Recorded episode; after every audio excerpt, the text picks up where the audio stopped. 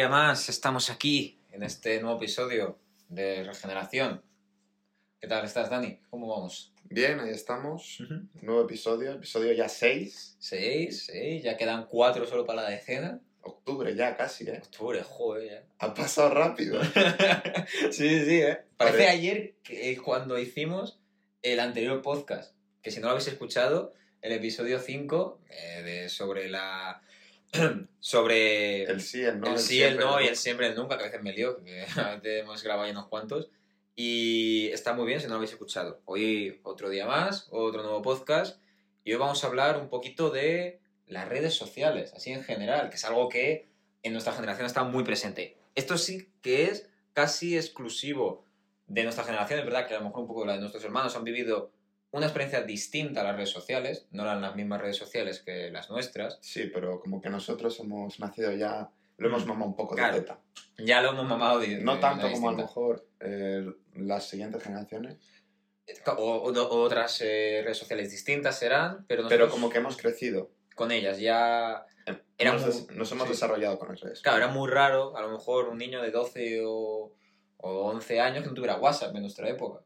12, 11 años ya teníamos que tener WhatsApp, y luego Sí, pero Instagram, más y que luego eso, ya- Cómo el desarrollo de las redes sociales ha ido progresando Ujú. y nosotros con ellos. Claro, eh, nos hemos desarrollado y al final hemos aprendido un poco de ellas también.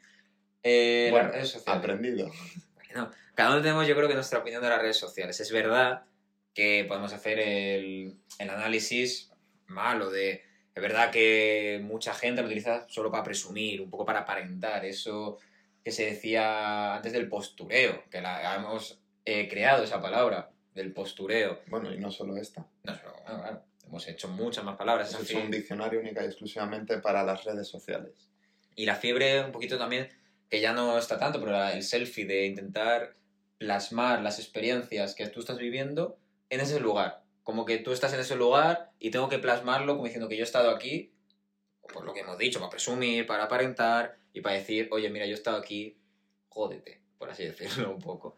Pero también yo creo que tiene su cosa buena.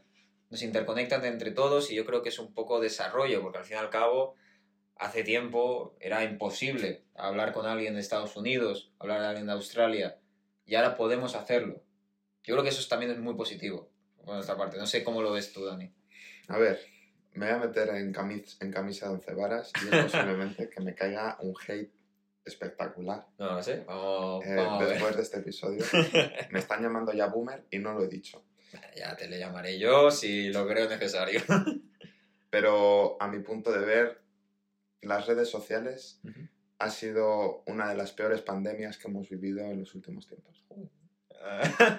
ha sido ha sido hardcore eso, ¿eh? Ha sido No, pero. Mm, vas viéndolo a nivel filosófico y a nivel psicológico, cómo ha afectado las redes sociales y estadísticamente a las personas y, y es que te das cuenta, o sea, evidentemente no es comparable con ninguna pandemia, pues como ha habido la pandemia de la COVID, que desgraciadamente ha habido eh, una cantidad indigente de, de fallecimientos. Pero el tema de las redes sociales eh, ha, ha modificado la salud mental de una generación y no la ha modificado para bien. No, a ver, eso puedo yo estar un poquito de acuerdo. Que es verdad que si utilizamos de una manera mala las redes sociales, eso desencadena en esto. Pero al fin y al cabo, con todas las cosas nuevas que pueda haber, si haces un mal uso de ellas, si haces un mal uso de ellas, pues obviamente vas a tener ciertos problemas. O sea, si las Ya, utilizamos hasta- en una cierto. En un cierto. en una cierta manera, con un cierto control, pues yo no creo que tenga que haber tantos problemas. Ya, ellas. pero eso es la teoría. Y la teoría está muy bien. Ujú. Pero te propongo a ti un reto y se lo propongo a nuestros oyentes. Eh, ve a la universidad, si vas en metro o en tren o en autobús, y cuenta cuánta gente no va con el móvil. De nuestra edad, más o menos esta generación del 2000, 2005, Ujú. aproximadamente. Calcula cuánta gente no va con el móvil. Y de calcularlo, eh, cuánto tiempo están sin el móvil. O sea, se ha, mm, estado- se ha, se ha generado una necesidad casi eh, mm, necesaria, una necesidad mm, patológica del móvil, de las redes sociales, que es... mm, ha cambiado completamente la perspectiva de una generación. ¿Cómo es posible que mm, nos pasemos horas y horas y horas y no interactuemos con otras personas más que muchas veces por el móvil? Y eso eh, ha generado lo que he comentado antes, que puede sonar duro, pero eh, a mi modo de ver se ha generado una pandemia mundial de una adicción casi comparable con las drogas, porque ahora entraremos más en detalle, pero la- lo que genera las redes sociales muchas veces es ese subidón de dopamina, Sí. ese en- subidón de, de necesidad de me lo estoy pasando muy bien, muy bien, muy bien eh, durante un momento muy corto, pues comparable pues como cuando alguien se droga. Es verdad que a lo mejor el efecto es diferente, pero la conclusión más o menos es la misma, esa adicción. Y es lo que te estaba comentando, que también se lo propongo a nuestros oyentes. Proponeros ir en metro, y, o en Renfe, o en tren, o en autobús, lo que, por donde vayáis, un día. Y contad, haciendo una estimación eh, demográfica de nuestra edad, Sí. cuánta gente es capaz de ir en ese trayecto en el que vais vosotros sin estar con el móvil. Mm. Que muchas veces también a lo mejor van jugando, van algo, pero ya van enganchados. Porque mm, se, recurre a eso, se recurre a eso. Y propongo otro reto más, que ya a lo mejor me mandan a tomar por culo, con perdón. Pero contad, a lo mejor en un día, cuántas veces entráis en una red social. Que esto, bueno, creo que ya lo pueden hacer algunos teléfonos móviles, pero para contarlo vosotros, Sí. para ser conscientes, ¿cuántas veces al día pincháis en Instagram, que pincháis en Facebook, pincháis en WhatsApp y cuántas horas de promedio al día, miradlo en, vuestras, en vuestros móviles, le echáis a las redes sociales? Y no les invertís a lo mejor en sociabilizar de, de otra forma. Es verdad que la- eh, las generaciones han cambiado, los tiempos han cambiado y a lo mejor soy yo que me tengo que actualizar o soy yo que no me gusta esta forma de expresarme. Pues un poquito, a lo mejor yo creo. Pero bueno, acaba, acaba. ¿Qué quería decir? Sí, pero es por frialdad, es una forma Sí. muy fría.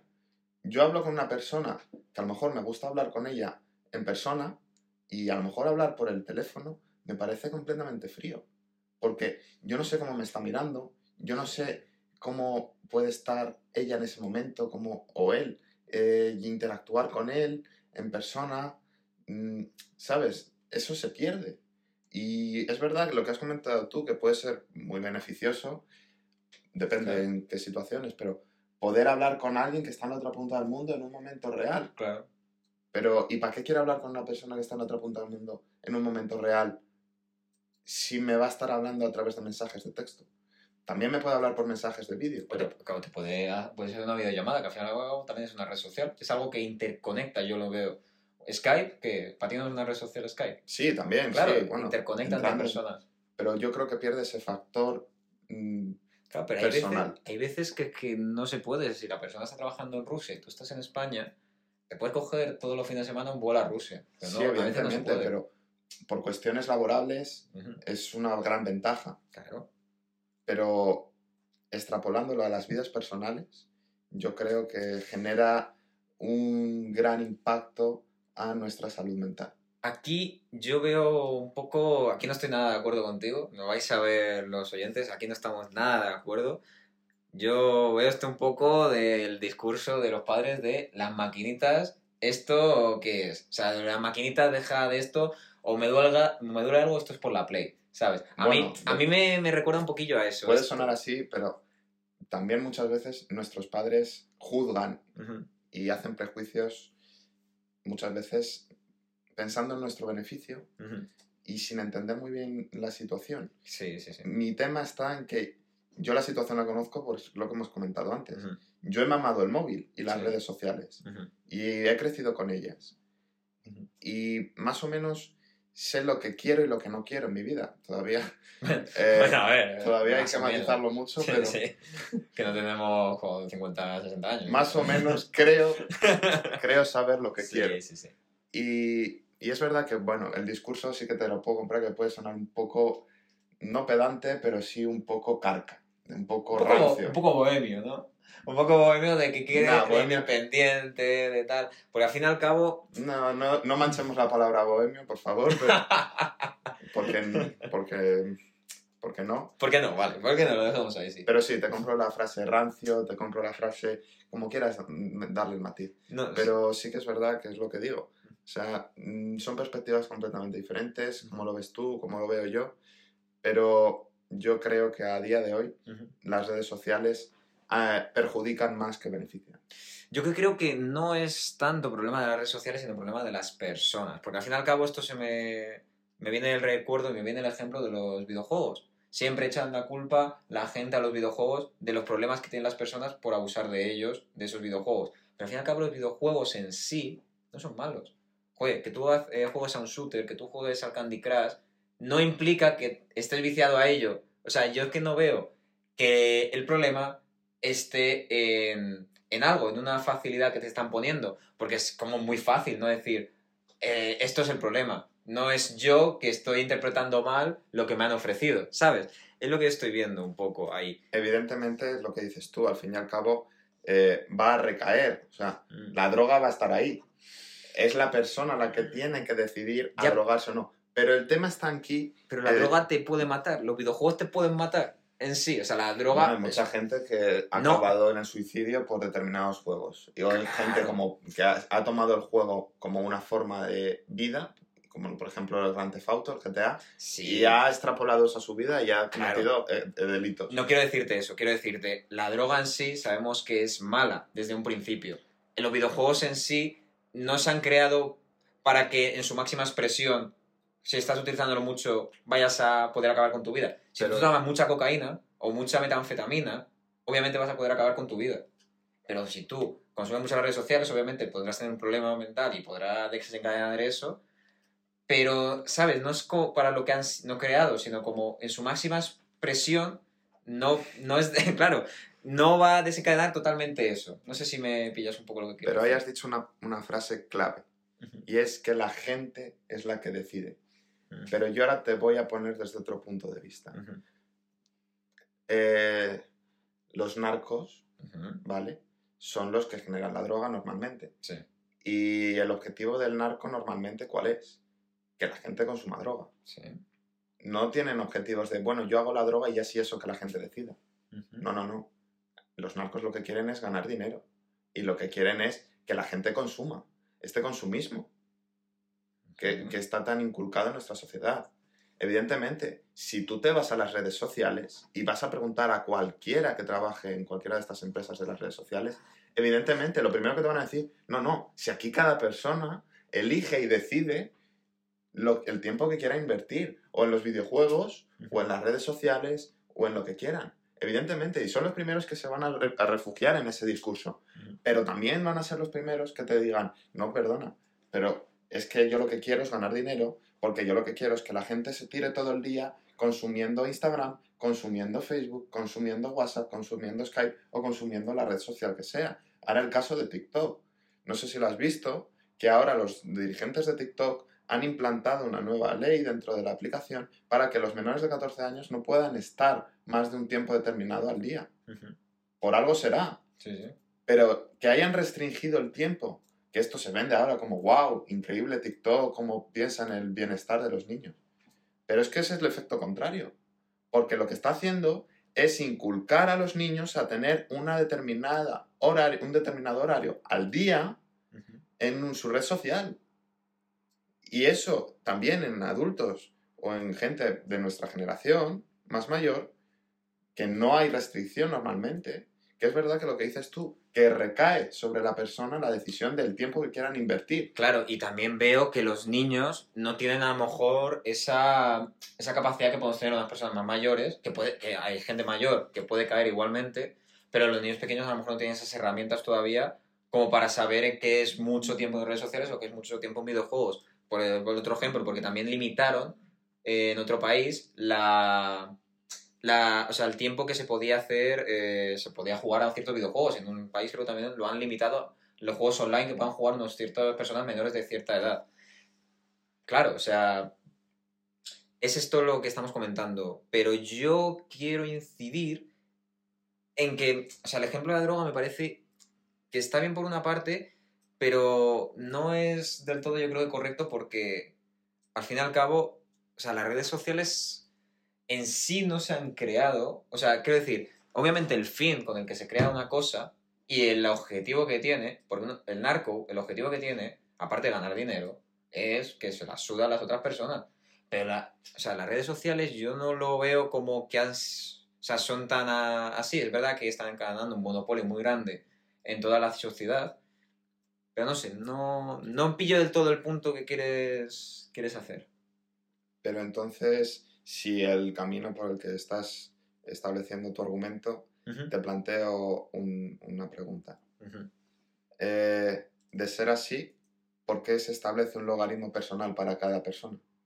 ¿Por qué se establece un algoritmo de estudio personal de un consumo determinado, de determinadas cosas ah. en cada persona, en cada usuario? Ahí estamos ya en otro tema que es el uso responsable de los datos de las personas, que ahí yo sí que tengo una opinión distinta. Que, es verdad que estudiar a las personas para darle un, un consumo adecuado a lo que ellos consumen, o sea, quiero decir, que te ofrezcan lo que tú estás consumiendo por en base pues a cierto pues eso un algoritmo un algoritmo algoritmo. Por decirlo. Eh, basado en cierto algoritmo hasta cierto punto porque es verdad me da miedo es la cosa pero, hay que limitarlo. le das a la casillita que pone he leído y acepto las condiciones de uso sí. y le das no sé no luego las puedes quitar o sea, yo no me las leo por lo menos que luego las puedes quitar, ¿eh? O sea, luego podéis ir y borrar todas las cookies que habéis aceptado, pero bueno, eso ya es otra cosa. Sí, pero no son las cookies. Es acepto las condiciones de uso. Acepto que me estudies. Acepto que me estés vendiendo lo que tú me quieras vender para que yo lo consuma. Acepto que hagas un estudio de mi persona y me generes esas, eh, esos chutes de dopamina cuando veo algo que me gusta. Porque al fin y al cabo, las redes sociales funcionan así, principalmente Instagram, TikTok. Eh, se hace un estudio de tu persona, más o menos. Entonces, en determinadas situaciones te van a lanzar un anuncio o un vídeo de algo que te estimula, de algo que te gusta. Eh, eso va a generar en ti una respuesta de dopamina. La dopamina, al fin y al cabo, es una sustancia que generamos en determinados eh, plazos cortos ante una estimulación que nos gusta, por decirlo de alguna forma. ¿Vale? Entonces va a generar en nosotros eh, segregación de dopamina a cascoporro, así, para ser burdos. Y lo que va a hacer es que tengamos esa sensación de nos encanta lo que, está, lo que estamos viendo, queremos más de lo que estamos viendo. Esto es como el que coge una bolsa de chuches y solo se come una chuche. ¿Te vas a comer solo una chuche? No, evidentemente te vas a coger una, dos, tres o incluso te comes toda la bolsa. Pero aquí yo te lanzo la pregunta, Daniel, ¿a ti te gusta el dulce? Que yo te conozco. Sí. A ti te gusta el dulce. Y tú sabes que de vez en cuando comes dulce. Y el dulce no es el problema. O sea, quiero decir, ¿el dulce es el problema de que la gente tenga obesidad? Sí. Sí. Pero el uso, o sea, solo el dulce o el uso que le damos al dulce, es lo que yo quiero decir. O sea, matar a las redes sociales de la raíz, yo no creo que sea la solución. Yo creo que está más en saber utilizarlas, en enseñar más a la sociedad y a las personas, a las generaciones, en cómo utilizarlas para poder aprovecharlas, tener un cierto control.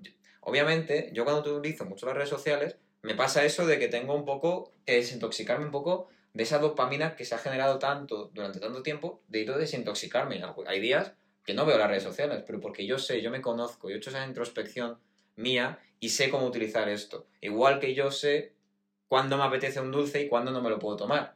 Porque ah, yo me podría tomar todo el rato, obviamente. ¿El problema es de, los, de las empresas que fabrican dulces? Pues no lo sé, o sea, porque a mí de vez en cuando me apetece un dulce. Igual que de vez en cuando me apetece subir una foto a Instagram o subir un TikTok. No lo sé, o sea... Pero mm. ¿y el tiempo que empleas en comer dulce que estás comentando? Sí. O en las redes sociales, ¿tú eres consciente a cada momento de lo que está pasando en ese momento. O tú te estás dejando llevar y dices, vale, durante este rato, vale, pero luego ya paro. ¿Sabes? O sea, tú eres consciente en ese momento de que hay mm, eh, eh, algoritmos, detrás de esa pantalla analizándote cada mm, movimiento que estás haciendo, cada me gusta, cada no me gusta. Eh, y de, en función de eso, eh, crear un expediente tuyo Ujú. y en función de eso controlándote. Porque al fin y al cabo lo que están haciendo es eso, controlándote. Que no digo lo contrario, que soy el primero que usa las redes sociales. Poco y mal, pero las uso. Pero el tema no es lo que estábamos comentando. De- tampoco no es usarlas. no- pero el tema es ser conscientes de que te están controlando. Ser conscientes de que están generando en ti Ujú. un comportamiento como ellos quieren Ujú. o como una inteligencia, no sé muy bien cómo funcionará, porque yo en sistemas informáticos me pierdo, pero una, una inteligencia artificial te está controlando al fin y al cabo. Y, Mm, y te bueno. está guiando por, por Sí. diferentes sitios y ya no solo es eso, también metámonos en el mundo más directamente en Instagram, que es lo que donde más consumo yo Sí, sí, sí.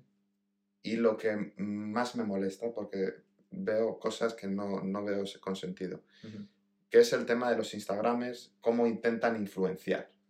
Que si quieres lo podemos tratar en otro episodio, Sí, porque veo Pero- que esto está dando para mucho y yo creo que... pero haciendo sí. así una leve introducción, eh, a mi modo de ver es que muchas veces estos influenciantes, estos influencers, que se ha generado así la palabra, ahora todo el mundo quiere ser influencer, porque es como fácil, es como lo, lo cómodo, es lo de me voy a hacer famoso. Bueno, nosotros somos influencers, ¿no? Un poquito.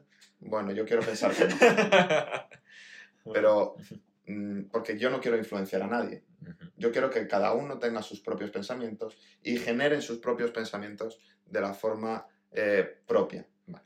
Y el caso a lo que voy es que la gente con este tema de los influencers y demás, o las redes sociales, al fin y al cabo, eh, no solo está capitalizando sus vidas, porque al fin y al cabo estás capitalizando tu vida, estás haciendo muchas cosas en función de lo que quiere una inteligencia artificial, o estás haciendo muchas veces algo en función de lo que te dice alguien que no conoces de nada y probablemente nunca vayas a conocer.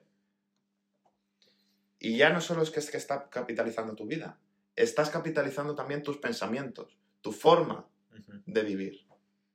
Y eso eh, me conlleva a una conclusión bastante, bastante desagradable que ah, no sé cómo la verás tú. Y es que se está generando una generación sin ética y sin moral. Yo no estoy de acuerdo para nada en esto. O sea, eh, estoy ciertamente de acuerdo en que se debería limitar, eh, y yo como que me voy a, me voy a dedicar a, a esto, el tema de las telecomunicaciones y todo, y todo el tema de algoritmos y tal, se debería limitar el, el uso cierto de los datos, darle una personalidad a esos datos, no que se cogieran todos sin preguntar, o sea, porque a veces se cogen de más datos sin preguntar, pero yo creo que el avance, el avance no hay que tenerle cierto miedo, hay que saber controlar y gestionar ese, ese progreso. Creer que eh, los avances que podamos tener en la tecnología puedan, eh, estén desencadenando cosas malas, que están desencadenando cosas malas. Yo soy consciente totalmente de ello, que desencadenan cosas malas en la sociedad. Pero no creo que esté haciendo a una generación sin ética y sin moral yo creo que yo quiero confiar en que mucha gente hace un uso responsable de las redes sociales. Y es verdad que obviamente los que se exponen más, los que más se ven, no hacen un buen uso de las redes sociales. Porque seguramente tienes que dedicarle un mogollón de horas para eh, publicar algo en Instagram y ser un influencer. Obviamente, con dos horas al día o con una hora que te puedas limitar Instagram, no puedes ser influencer. ¿Y qué pasa? Pues muchas veces, cuanto más horas llevas en Instagram, cuanto más horas llevas en las redes sociales, pues eso afecta a lo mejor a tu salud mental o a lo mejor a lo que quieres decir, porque seguramente se puedan quedar sin ideas y digan la primera cosa que se les pasa por la cabeza, que muchas veces es lo que hacen. Pero yo veo buenos influencers. Por ejemplo, eh, podemos poner el ejemplo de, divulgadores de ciencia, que si las redes sociales no hubieran podido divulgar la ciencia, o yo qué sé, o de muchas otras cosas que gracias a las redes sociales hemos podido descubrir. O sea, tienen cosas muy malas, estoy de acuerdo, pero yo quiero que no se eclipse solo las cosas malas, también tiene cosas muy buenas, y hay que saber hacer un buen uso de estas redes sociales. No, creo que estamos en polos opuestos y creo que esto nos puede dar para un podcast de mucho, mucho tiempo, pero yo creo que tenemos también que dejar un poco que la gente debata sobre esto. Sí, es hemos, que- hemos expuesto un poco nuestras opiniones. Al fin y al cabo es un poco lo que buscamos, Ujú. contraponer un poco nuestros argumentos que la gente reflexione Ujú, en función de esto. Sí que es verdad que, como he comentado, ujú. eh, esa visión que le das es una visión, desde mi punto de vista, muy positiva, muy utópica, de cómo confiar mucho en que la gente vaya a hacer las cosas bien. Y, o las cosas que debería hacer correctamente por su bien. Eh, Pues educas en ello. Y sí, porque Y limita, bien, en la limitación, a veces si tú limitas el uso de marihuana, hay menos consumición de marihuana. Ah, ahí también hay otro debate. Ahí sí, también nos metemos en otro debate. correcto, pero es lo que dices tú, estás dándole una confianza a la gente que en determinadas situaciones, es verdad que lo que dices tú, hay determinadas Entonces, influenciantes y hay determinados... joder, qué socialista eres, control de- total, ¿no? Del No, Estado, que el Estado control. No, no es control, es todo lo contrario. Es que la gente sea libre, es que la gente sea consciente de sus actos y sea la única y responsable de sus acciones. Para ser libre, entonces, ¿por qué le sigues limitando ciertas cosas? Yo creo que es que nos hemos quedado en un punto muerto, Dani. Yo creo que- que estamos aquí en un toma y daca total y yo creo que esto se nos está alargando un poco más de la cuenta. Sí, vamos a dejarlo. Vamos a dejarlo aquí. A lo mejor hacemos otro, a lo mejor hacemos una parte 2. Que nos comenten Si les gusta si les más. gusta, si prefieren una segunda parte sobre este tema. Porque yo me he quedado con cosas en el tintero y yo creo que tú también te has quedado con Sí, cosas. la verdad es que, Sí, yo también tengo ganas, pero estoy viendo que ya llevamos un buen rato y yo creo que, bueno, que sean ellos los que ¿Qué? decidan. pues eso. Pues nos ha quedado un, un episodio muy bonito, yo creo. Sí. Muy bueno. Eh, viene bien porque siempre yo tengo la sensación de que estamos de acuerdo en muchas cosas. Traemos temas que estamos ciertamente de acuerdo, pero está bien que traigamos temas en que no tengamos la misma opinión. Correcto. Eso está muy bien. Pues espero que os guste y nada. Hasta, Nos vemos pronto. hasta la próxima. Chao.